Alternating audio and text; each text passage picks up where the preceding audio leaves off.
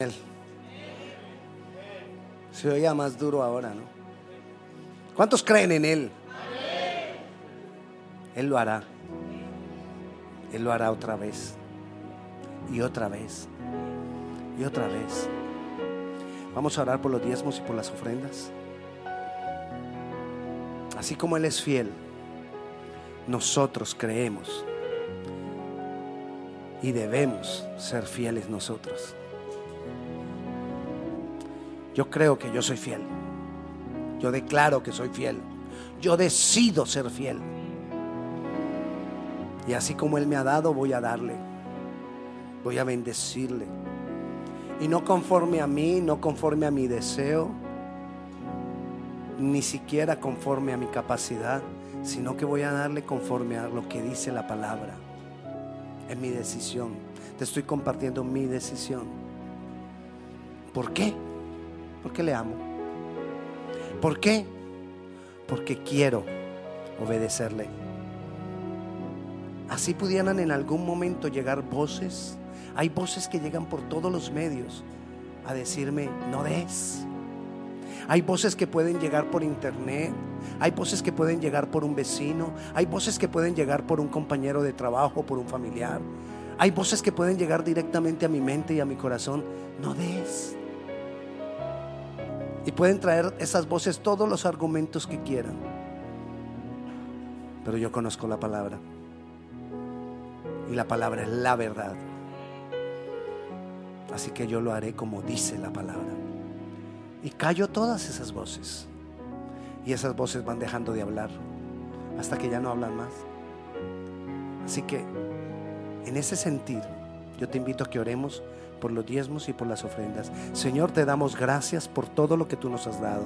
Te damos gracias porque tú nos has bendecido. Te damos gracias porque tú nos trajiste a esta tierra. Bendecimos esta tierra. Te damos gracias, Señor, porque tú nos has provisto. Te damos gracias porque tú nos has sostenido. Y aquí estamos. Te damos gracias, Dios, por tu bondad y por tu misericordia. Y hoy traemos diezmos y ofrendas a tu casa para la extensión del Evangelio, Señor. Padre Celestial, para que tú seas glorificado más y más en tu nombre Jesús. Amén y amén. Podemos entregar los diezmos. Si usted quiere seguir dando su diezmo y su ofrenda a través de la página web, lo puede hacer. Le voy a explicar en este momento. Usted va a Google o a su eh, ordenador, no sé cómo se dice eso, donde usted eh, mm, eh, pone las cosas en internet, escribe gracecov.org. Gracecov.org es la página web de la iglesia. Ahí usted va a encontrar, abre la página y aquí dice español. Hunde ahí en español y va al menú y ahí dice ofrenda. Y ya ahí usted puede decir cuánto va a dar. La primera vez que usted vaya a dar, le va a pedir el número de la tarjeta con la cual usted quiere dar y que si usted quiere que esa tarjeta quede ahí para que siga dando y ya las siguientes veces va a ser más sencillo. Así que usted puede dar de esta manera o si usted le gusta más seguirlo haciendo en los sobres, puede hacerlo en los sobres. En los sobres lo puede hacer con la tarjeta de crédito, puede ahí apuntar la, perdón, la tarjeta de débito, puede ahí apuntar el número de la tarjeta de débito o puedes eh, poner la cantidad como usted mejor quiera, sino que estamos mostrándole las oportunidades o las formas que tenemos para dar a los que les gusta manejar muchas de sus cosas por el medio online. Hoy tenemos a nuestros jóvenes sirviendo. ¿Los ha visto? ¿Los sugieres?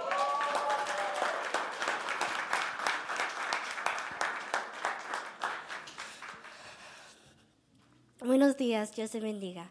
Nosotros somos parte del grupo de Grace Common Church de español y queremos dar la bienvenida especialmente a los que están especialmente a los que están visitando por primera vez. Quisiéramos saber en este lado del auditorio quién nos acompaña por primera vez. Sí, bienvenidos.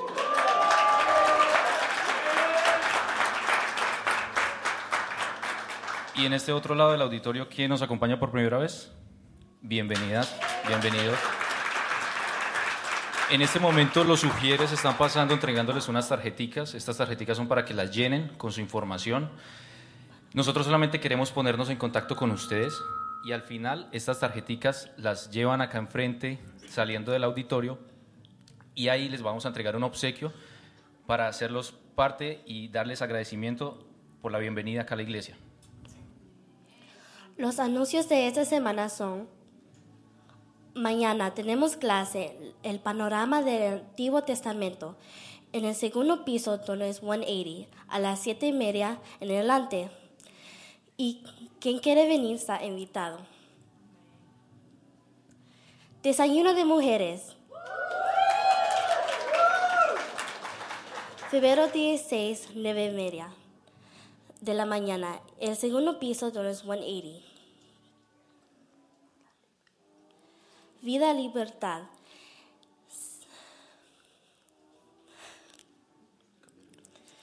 Se cambió la fecha para marzo. Pronto les anunciaremos la nueva fecha. Y finalmente queremos darle una especial invitación a nosotros los, que hacen los jóvenes de esta iglesia para que hagan parte de nuestro primer grupo de jóvenes este siguiente sábado 16 de febrero. Así que los esperamos a todos los jóvenes aquí mismo en este auditorio este siguiente sábado a las seis y media de la tarde. Por favor, no falten.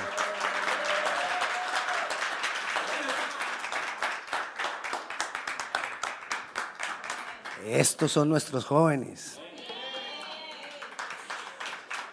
El próximo sábado ellos tienen eh, el servicio, primer servicio, pero ellos todos los domingos, con excepción del segundo domingo de mes, porque están acá sirviendo con nosotros, están en un saloncito aquí a esta hora, a las 10 y 45. Traiga a sus jóvenes aquí en el saloncito de acá, en nuestra reunión de nuestros jóvenes en español. Así que le invitamos para que estén los jóvenes reunidos. ¿No les he dicho buenos días? Dios ha sido bueno. Sigue siendo bueno. Y yo no sé si usted, pero yo sé que la presencia de Dios se estuvo acá manifestando en medio de nosotros. Amén. Quiero darles dos anuncios que se nos pasó. Uno, necesitamos voluntarios para los, para los niños. Kids Builder es donde están nuestros niños. Mientras nosotros estamos aquí en el servicio, necesitamos voluntarios para que apoyen eh, la enseñanza a los niños y el cuidado de niños. No solamente es enseñanza, también es el cuidado. Dos, marzo 29 y marzo 30 tenemos la conferencia profética corporativa de la iglesia, en nuestra iglesia principal. Todo es en inglés, pero si usted no entiende mucho inglés, pues más profético va a ser para usted, porque a usted le toca puro espíritu, puro espíritu. Pero es una bendición. Viernes 29, marzo y sábado 30 son dos días. Es necesario inscribirse. Entre la página web de Chantilly, no en español, sino en Chantilly. Ahí va a encontrar el evento y ahí se puede eh, inscribir. Hemos estado hablando de ser libres varias semanas, de ser libres, ser libres en Cristo. Eh, Cristo nos llevó a libertad, vivamos la libertad. La semana pasada estuvimos hablando de libres y sanos y a través del perdón. Hoy vamos a hablar de libres y sanos del temor. Ay, del temor. Si usted se está aprendiendo versículos, si está memorizando versículos, le tengo uno, pero es muy largo. Así que yo le voy a, le voy a, debería dejarle, pastor, deje de ser tan contemplador, alcahueta, diría. Que se lo aprenda, no importa que sea largo. No, eh, segunda de, Corin- de Crónicas, capítulo 20, ver- versículo 15. Es largo, pero yo le, si usted quiere, si no lo quiere tan largo, apréndase desde la mitad que dice, Jehová os dice así, no temáis, ni os amedrentéis. ¿Por qué? Delante de esta multitud tan grande. No importa, no importa de qué grande sea el tamaño del problema delante de esta multitud tan grande, porque no es vuestra la guerra. ¿Sino de quién? Sino de Dios. ¿Eh? ¿Sí le gusta? Ah, claro, ese es de los que nos gusta aprendernos, ¿no? Apréndaselo. Le voy a decir rápidamente lo que está pasando ahí, el momento de la historia, lo que está pasando. Josafat, rey de Judá, se reunieron cinco reyes para venir contra él. Era una gran multitud, por eso ahí dice, no temáis ni os amadrentéis ante esa multitud tan grande. Era una gran multitud, era una cantidad de guerreros que venían contra ellos. ¿Y qué pasó? Él tuvo temor, pero vino al Señor. Pidió al Señor. Y el Señor de una manera gloriosa, maravillosa, lo libertó y le dio gran, gran victoria. Amén. Más o menos eso es lo que vamos a estar mirando. ¿Qué es una multitud tan grande hoy para nosotros? Quizás hay problemas en el hogar, Quizás hay problemas con los hijos, quizás hay dificultades en el trabajo, quizás hay problemas de salud, quizás hay problemas con uno mismo que uno como que como que uno no se, no se soporta a uno mismo. ¿Usted no le ha pasado que a veces uno se levanta con no me aguanto ni a mí mismo? Bueno, a algunas personas les pasa. Y quizás muchas de estas cosas se juntan. Cuando muchas de estas cosas se juntan, estamos como contra Josafat, como, como Josafat, que se juntaron cinco reyes contra él. Eso trae temor. Pero quiero hacerte un paralelo entre la fe y el temor. ¿Qué es un paralelo? Dos cosas paralelas son cosas que no se juntan. Paralelas no se juntan. Como los, rieles del tren. Si se juntan, el, tren se despedaza. Igual pasa con la fe y el temor. La fe y el temor no van juntos. O tienes lo uno o tienes lo otro. Si tienes fe, no hay temor. Y si tienes temor, no hay fe. Y necesitamos entender o mirar cómo puedo yo salir en algunos momentos del temor teniendo en cuenta y creyendo lo que Jesús ya hizo por nosotros. Algo que yo decía el miércoles que estuve predicando, gloria a Dios por los que vinieron el miércoles. Eh, a veces nos encontramos con un monte y entonces nosotros queremos decirle al monte que se quite y que se eche al mar y algunas veces Dios nos respalda y Dios quita el monte. Pero ¿y qué cuando no lo quita? ¿Qué cuando el monte no se quita? Ahí es donde yo tengo o donde digo yo es probada mi fe. Porque, ay, qué rico y qué fácil es tener fe cuando el monte se quita. Pero ¿y cuando el monte no se quita? Lo importante es no detenerme, aunque el monte no se quita. Si el monte no se quita, voy a aprender a darle la vuelta. Y a veces Dios nos dice, dale la vuelta. En el nombre de Jesús, monte, quítate. Monte, quítate. Y Dios, monte, quítate. Y Dios, tratando de llamarte la atención, ¿no? dale la y tú quieres que el monte se quite. Y Dios te está diciendo, dale la vuelta, pero no te detengas. La fe, hay fe cuando yo no me detengo, aunque el monte no se quite. La fe no es solamente cuando el monte se quita. La fe también es oír la voz de Dios, porque Dios quizás me dice, usted no ha oído que dice la palabra, y como siervas en las alturas os haré andar. ¿Qué es eso? la capacidad de pasar por encima del monte. No quite el monte, pero me le pasé por encima. Yo tengo un perro labrador. Ese es un escapista. Yo digo a veces, yo quisiera tener la fe de él. Porque uno le pone un obstáculo y él como sea pasa por encima. Y yo sé que si uno le pone una puerta más alta, igual busca la manera de pasar la puerta por encima. Yo diría, así deberíamos ser nosotros. ¿Qué hace el temor? El temor me detiene. A veces yo quiero avanzar y yo digo sí, y el temor me ala la camisa. El temor paraliza. Pastor, entonces nunca la fe y el temor van a estar juntos. Puede que estén juntos por un instante, pero la fe vence el temor.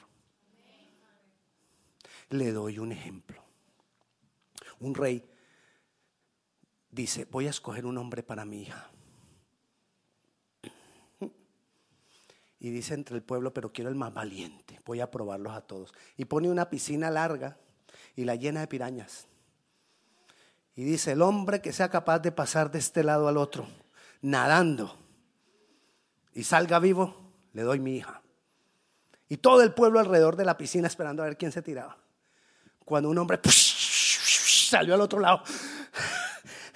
Y todo el mundo, y le dicen y le dicen, ¿cómo hizo? Y él volteó ¿quién me empujó?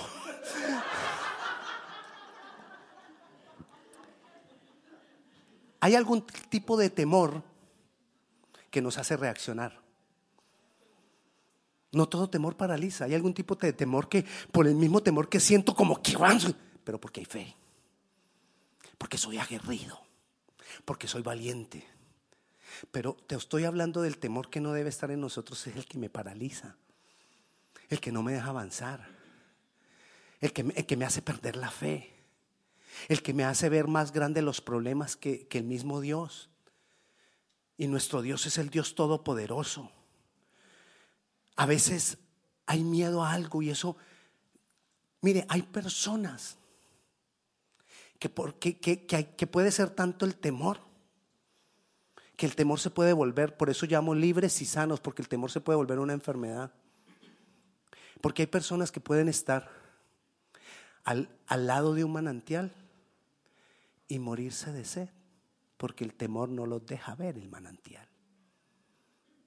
Hay veces las soluciones están ahí, pero el temor no nos deja ver las soluciones. Digo que somos también libres, porque como les decía ahora, el temor parece que fuera una atadura que no me deja, que me amarra. Y nosotros tenemos que salir de eso. Dios quiere librarnos y sanarnos del temor y miremos como ejemplo Josafat. Les decía que vamos a Segunda de Crónicas. Vamos a mirar el ejemplo de Josafat, el rey Josafat. Segunda de Crónicas, segundo libro de Crónicas, versículo 1 y 2. Le decía que era una multitud muy grande. Pasadas estas cosas aconteció que los hijos de Moab y de Amón y con ellos otros de los amonitas vinieron contra Josafat a la guerra y acudieron algunos y dieron avisos a Josafat diciendo contra ti viene una gran multitud del otro lado del mar y de Siria y aquí que están en tal parte. ¿Quiénes venían? Una gran multitud. Versículo 3. Entonces Josafat, ¿qué tuvo? Temor. Pero ese temor, al inicio el temor, el temor como le decía ahora con el ejemplo del, hombre que, de las pinañas, el temor nos puede o impulsar, porque él fue impulsado a algo, o me puede detener. ¿Qué pasó con este temor en Josafat? Dice, entonces él tuvo temor y humilló su rostro a Dios. Cuando viene algo grande, cuando se está juntando algo contra mí, cuando encuentro algo que yo no puedo, Ahí es donde ese, temor que me da, ¿qué va a pasar? ¿Qué va a hacer? Me debe llevar a mí a buscar a Dios. Si el temor no me lleva a buscar a Dios, ese temor te tiene atado y te puede enfermar. Y entonces dice que él se humilló. Josafat quería hacer lo bueno delante de Dios. Si uno mira la historia de Josafat, Dios habla de Josafat y habla bien de Josafat. Era uno de los pocos reyes que quiso hacer lo bueno delante de Dios. Pero tuvo temor. Lo que quiere decir es que no importa cuán, buen cristiano tú seas, hay momentos en que viene temor. Hay momentos en que se junta gran multitud contra mí. Hay momentos en que se me, se me, se, me juntan las cosas y viene contra mí. Josafat humilló su rostro para consultar a Jehová e hizo pregonar ayuno. De las primeras cosas que hizo Josafat, depositar su confianza en Dios y quitar su confianza de cualquier otra cosa. Si a un rey vienen y le dicen, viene una multitud muy grande del otro lado del mar, son miles de guerreros, una de las primeras cosas que hace un rey es, miremos a ver cuántos guerreros tengo yo. Pero no, Josafat no puso la confianza en cuánto tenía, en si le alcanzaba, en cómo lo podría lograr, lograr él con su ejército. No. Lo primero, Dios. Consultar a Dios. Preguntar a Dios. Humillarme delante de Dios. Él entendió, Dios es suficiente para mí. Nosotros debemos entender, Padre, Hijo y Espíritu Santo son suficientes para mí. Tenemos un Dios muy grande que ha hecho grandes proezas, que ha hecho grandes maravillas a través de toda la historia y en nuestra historia contemporánea hemos visto cómo Dios ha hecho milagros y yo sé que tú en tu vida has visto milagros y respuestas de Dios. ¿Sí o no? Entonces eso me debe llevar y animar de que yo no necesito nada más sino Padre, Hijo y Espíritu Santo son suficientes para mí. No necesito una medallita. No necesito una moneda, porque venden unas moneditas. Incluso Amazon vende unas moneditas que son, dan buena suerte. Creo que valen como 12 dólares. Y vienen bien bonitas las monedas. Y usted puede confiar en ellas si quiere. Pero eso quiere decir que Dios no es suficiente para usted. O el, o el dólar dobladito. Que a veces tiene que ser un nudito especial, ¿no? Sí. Nosotros no necesitamos nada de eso. Josafat no necesito eso. Yo no necesito nada porque Padre, Hijo y Espíritu Santo es suficiente para mí. Él es suficiente para mí. Yo quito toda confianza de cualquier cosa y aún de cualquier persona. Si hay alguien que te ayuda económicamente, dale gracias a Dios por esa persona, pero pon tu confianza en Dios y no en la persona. Si tienes un trabajo, dale gracias a Dios por tu trabajo, pero no deposites tu confianza en el trabajo, sino en el Dios que te dio ese trabajo. Y si no tienes trabajo y estás buscando, pues oremos que Dios te bendiga con un trabajo. Pero pongamos nuestra confianza en Él. Debo disponer el corazón para buscar a Dios. El corazón normalmente no quiere. Nuestro corazón no quiere buscar a Dios. Nuestro corazón va a buscar lo más fácil. ¿Qué es buscar a Dios? Otra vez, le vuelvo a decir lo mismo. Pastor, es que tenemos que buscar a Dios. ¿Se perdió Él o qué? ¿Por qué buscarlo? No, no es que se haya perdido. Buscarlo quiere decir esforzarme. Hacer lo que sea necesario, porque no es fácil. No crea, ah, es que para usted es fácil porque usted es pastor. No, para mí no es fácil buscar a Dios. Es igual de difícil que para usted. Pero yo he decidido a través de los años insistir, insistir y insistir. A veces es difícil. Pastor, ¿a usted no le da sueño? Sí, a mí también me da sueño. A mí me da sueño orar, a mí me da sueño leer la Biblia. Yo sé lo que usted, lo que usted siente. Es preferible a veces eh, verse un buen programa de televisión que leer la Biblia. Ay, pastor, ¿qué está diciendo? Lo que, lo que nos pasa en la carne. ¿A quién le vamos a mentir si a veces en la carne preferiríamos vernos un, buen programa de televisión, la novela esa que a usted le gusta? ¿sí? O ahora me va a decir pues que usted no ve novelas. Y si no ve novela es porque le gusta ver el fútbol. O el béisbol, la pelota, no sé cómo lo quiera llamar. Pastor, yo no veo televisión. Bueno, algo le ha de gustar hacer. Cocinar. Ah, no, pastor, ahí sí prefiero orar. que si mi esposo me dice, ya vamos a cocinar, no, no, no, voy a orar. El pastor dijo que había que orar. Entiéndame, a veces seamos sinceros con nosotros mismos. A veces la carne no quiere. Buscar a Dios es esforzarme. Es tomar la decisión, es vencer, eso es humillar. Dice ahí que Él se humilló. Humillar es vencer la carne. Es decirle a la carne, no te voy a dar gusto. Está frío, pero me voy para la iglesia. Jueves siete y media.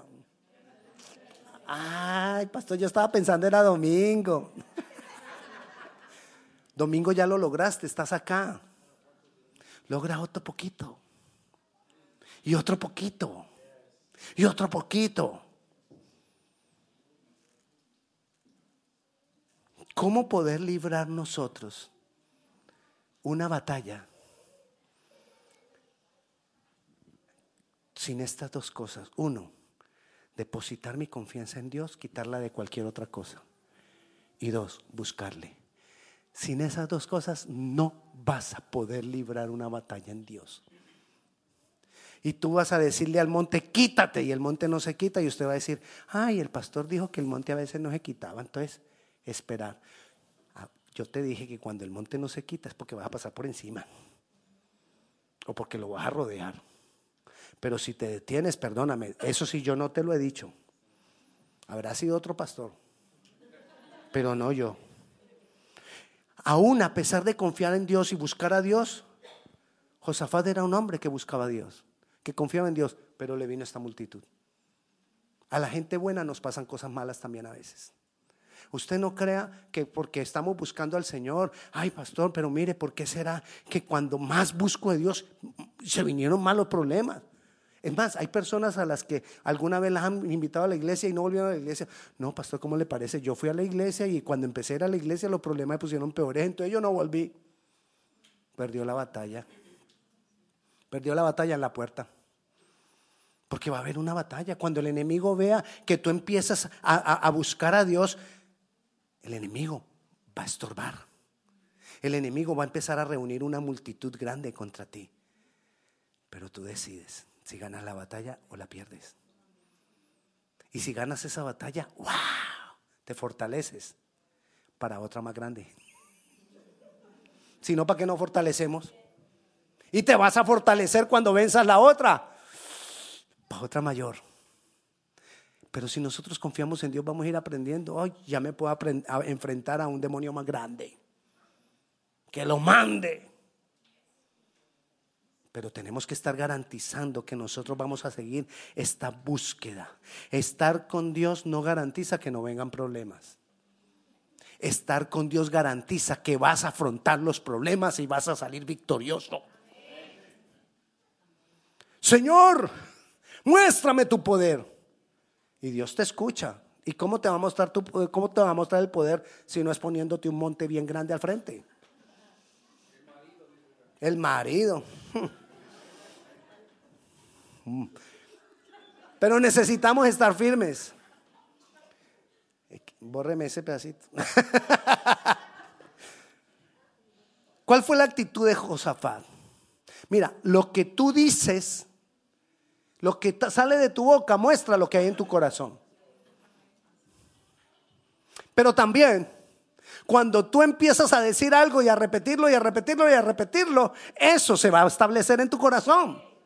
Entonces puede que al principio yo tenga unas confesiones que muestran que mi corazón tiene temor. Entonces puedo cambiar las confesiones y empezar a confesar otra cosa, empezar a para que el temor empiece a oír eso y el temor mismo se va yendo. Entonces necesitamos mirar nuestras confesiones. Y una de las cosas que hizo Josafat cuando se humilló fue reconocer Dios, tú eres mi solución. Esa debe ser una de mis confesiones. Dios, tú eres mi solución, tú eres mi tabla de salvación, tú eres mi refugio. Los salmos están llenos de declaraciones y de confesiones de quien Él es. Y nosotros necesitamos aprender a confesarlo. ¿Para qué tengo que hacer? ¿Qué tengo que hacer? Voy a consultar a Jehová. ¿Dónde consulto a Jehová? Aquí en la Biblia. Aquí. Todavía uso la de papel. Uso también la, la otra, la electrónica, la del device, la virtual, la digital. Como le quiera llamar usted, esa también la uso. Esa es más rápida. Pero uso las dos. Y esta aquí le estoy mostrando. Me refiero a las dos, ¿no? La palabra de Dios. Consulta a Dios en la palabra y consulta qué, oiga lo que usted debe consultar cuando usted está ante un problema. ¿Qué dice Dios respecto al problema que yo tengo? Ejemplo, tengo una enfermedad. ¿Qué dice Dios respecto? Ahora, no, no se vaya a poner a buscar la enfermedad en la Biblia. Que le dijeron, usted tiene síndrome, yo no sé qué, y ay, la concordancia, síndrome, síndrome, síndrome. No, es qué dice Dios respecto de la enfermedad.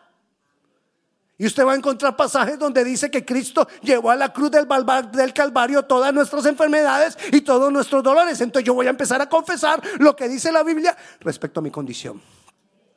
¿Qué dice la Biblia si yo tengo una necesidad económica? ¿Qué dice la palabra de Dios en cuanto a la, provisión de Dios? ¿Qué dice la palabra de Dios en cuanto a una, situación interpersonal que tengo? Buscar y declarar eso. Eso es consultar a Dios. que mira el versículo 4. Y se reunieron los de Judá para pedir socorro a Jehová. ¿Que se reunieron para qué? Cualquier otro hubiera reunido a la gente para decir, vamos a hacer un plan de defensa. No, Josafat reunió a la gente. Vamos a pedirle socorro a Dios. Otra confesión de mi boca. Pedirle a Dios confesión. Pedirle a Dios socorro. Señor, te pido a ti eso es confesión.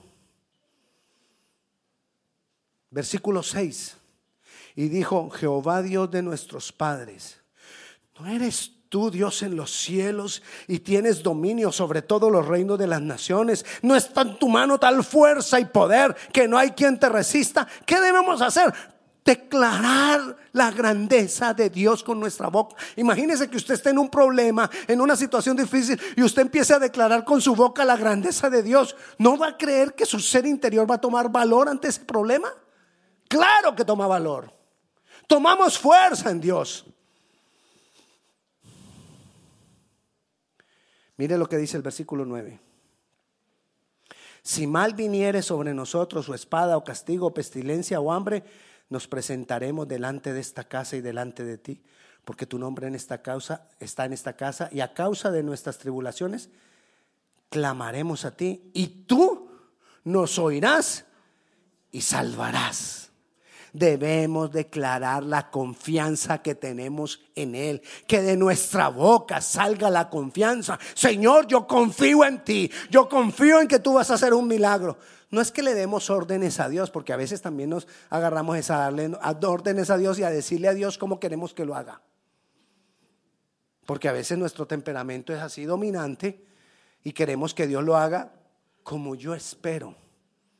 No, nuestra confianza es Dios decirle a Dios, Señor, yo confío en que tú vas a hacer algo. Pero yo aquí no me voy a morir. Yo aquí no me voy a quedar. Tú vas a hacer algo y yo creo que tú lo harás a tu manera, pero tú lo harás. Versículo 20.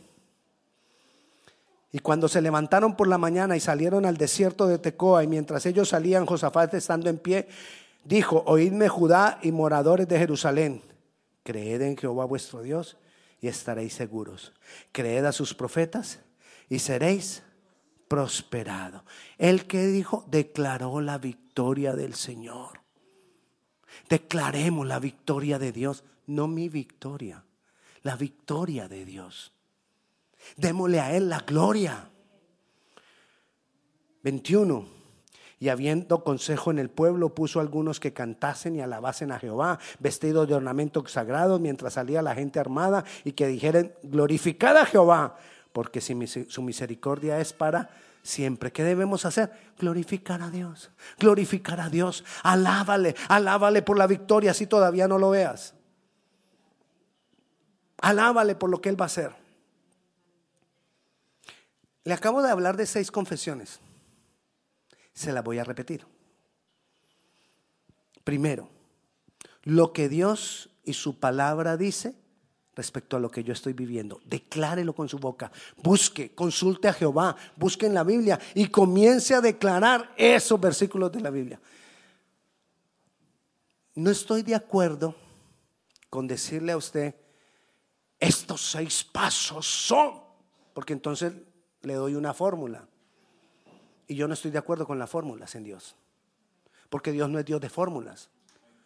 Te estoy dando un consejo de seis cosas que podrían. ¿Me entiendes? ¿Por qué? ¿Cuál es el problema de las fórmulas? Porque es que si yo te doy una fórmula a ti, entonces ya tú te apoyas en la fórmula y te olvidas de Dios. Y volvemos, la fórmula, la estampita, como la estampita o la monedita. y, se la, y la pasamos antes la escribíamos en un papel y se la pasábamos a todo el mundo. Tenga, haga esto. esa oración es. Esa declaración es la perfecta. No, ahorita por WhatsApp. ¿Se imagina cuánto se las puedo mandar por WhatsApp? La oración de. Y se va. Y al final le ponemos, pásesela a 10 más. La estampita. ¿Qué diferencia hay eso con la estampita? Ninguna. Y entonces el, que la recibe empieza nervioso. Se la tengo que mandar a 10 porque mm, si no, mm, se me vienen los, la, la, multitud tan grande se me viene encima. Y busco a 10 por temor para mandársela. Qué triste que volvamos la Biblia una fórmula. Así que no voy a tomar esto como una fórmula, pero son cosas que nos pueden ayudar. ¿Lo tiene? Segundo, pedir socorro a Dios. Pídale a Dios el socorro. Háblele a Dios, Señor, te necesito. Necesito que me ayudes porque yo sé que sin ti no puedo. Tercero, declare con su boca quién es Dios, la grandeza de Él, su poder, su gloria. Declare los hechos maravillosos de Él. Señor, si tú tuviste la capacidad de abrir el mar, no me vas a ayudar a mí con, con este problemita. Tú eres más grande que esto. Tú eres más grande que este problema. Declarar la confianza. Cuarto, tercero cuarto declarar la confianza que yo tengo en el Señor, yo confío en ti. Yo declaro mi confianza en ti. Estamos hablando que todo esto va a ayudarme. Mis declaraciones van a hacer que se establezca fe. Mis declaraciones van a hacer que esto que estoy declarando, mi ser interior lo crea y entonces el temor poco a poco, poco a poco va a irse apagando. Declarar la victoria que yo tendré en Dios respecto a lo que estoy viviendo. Señor, yo declaro que en ti tengo victoria sobre este problema. Dar gracias a Dios por su respuesta. Ah, le dije seis, bueno, son siete, imagine, no hay fórmula, porque ya voy en las seis. Dar gracias a Dios por su respuesta. Y siete, alabe a Dios con su boca. Dele gloria, dele honra.